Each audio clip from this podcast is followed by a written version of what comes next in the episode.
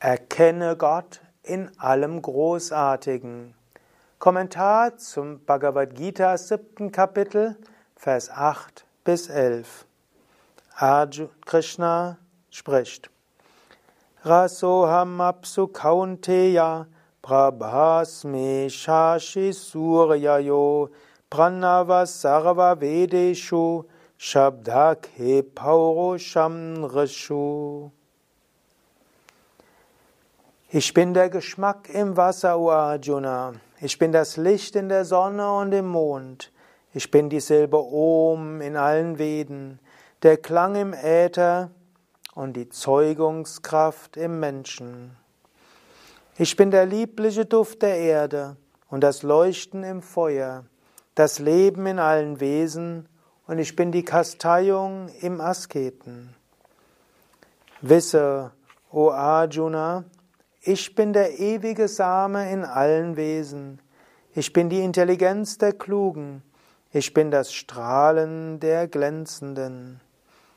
In den Starken bin ich die Kraft, die frei ist von Wunsch und Verhaftung, und in allen Wesen bin ich der Wunsch im Einklang mit Dharma, O Arjuna. Im siebten Kapitel beginnt Krishna den Weg des Bhakti, den Weg der Hingabe genauer zu beschreiben. Wie können wir Gott erfahren im Alltag? Und eine Möglichkeit ist der Weg des Staunens und im großartigen Gott zu sehen. Das ist ein Thema, das Krishna in den nächsten Kapiteln immer wieder aufgreifen wird. Und wir werden darauf immer wieder kommen. Und er sagt eben hier,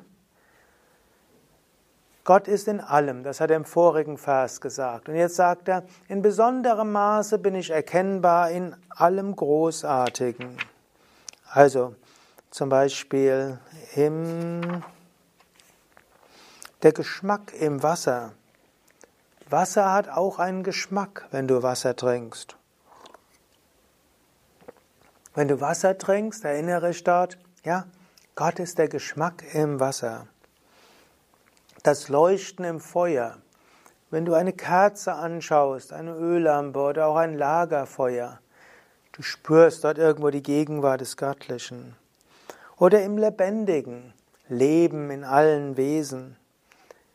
Leben ist etwas Großartiges, dort wirkt das Göttliche. Oder auch die Kasteiung im Asketen. Das heißt also, wenn jemand hart an sich arbeitet, intensiv spirituell praktiziert, diese Kraft ist auch das Göttliche. Intelligenz der Klugen. Manche Menschen sind hochintelligent. Das ist nicht deren eigene Intelligenz, ist die Intelligenz Gottes. Oder manche Menschen haben eine Ausstrahlung oder eine Schönheit. Auch das ist Gott. Manche Menschen haben eine große Kraft, sind stark. In dieser Stärke ist das Göttliche. Vor allem, wenn es Stärke ist, ohne egoistische Wunsch und Verhaftung. Und selbst Wünsche können göttlich sein, wenn sie im Einklang mit Dharma sind. Und vielleicht magst du jetzt einen Moment innehalten und einen Moment überlegen, wo erkenne ich Gott besonders? In welchem Staunen erfahre ich Gott besonders? Was ist für mich besonders großartig? Und wenn du heute oder morgen diese ja, Lektionen umsetzen willst, dann immer wieder, wenn du etwas Großartiges siehst, spüre darin das Wirken Gottes. Wir sind so getrimmt darauf, immer das Negative zu sehen. Stattdessen sieh das Positive, das Großartige, das Schöne.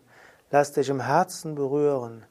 Erstaune, wundere dich und in diesem Staunen und Wundern spüre das Göttliche. Das ist ein Aspekt von Bhakti. Staunen, Ehrerbietung, Respekt Gottes in der Großartigkeit der Schöpfung und im Großartigen der Menschen. Hariom Tat Sat.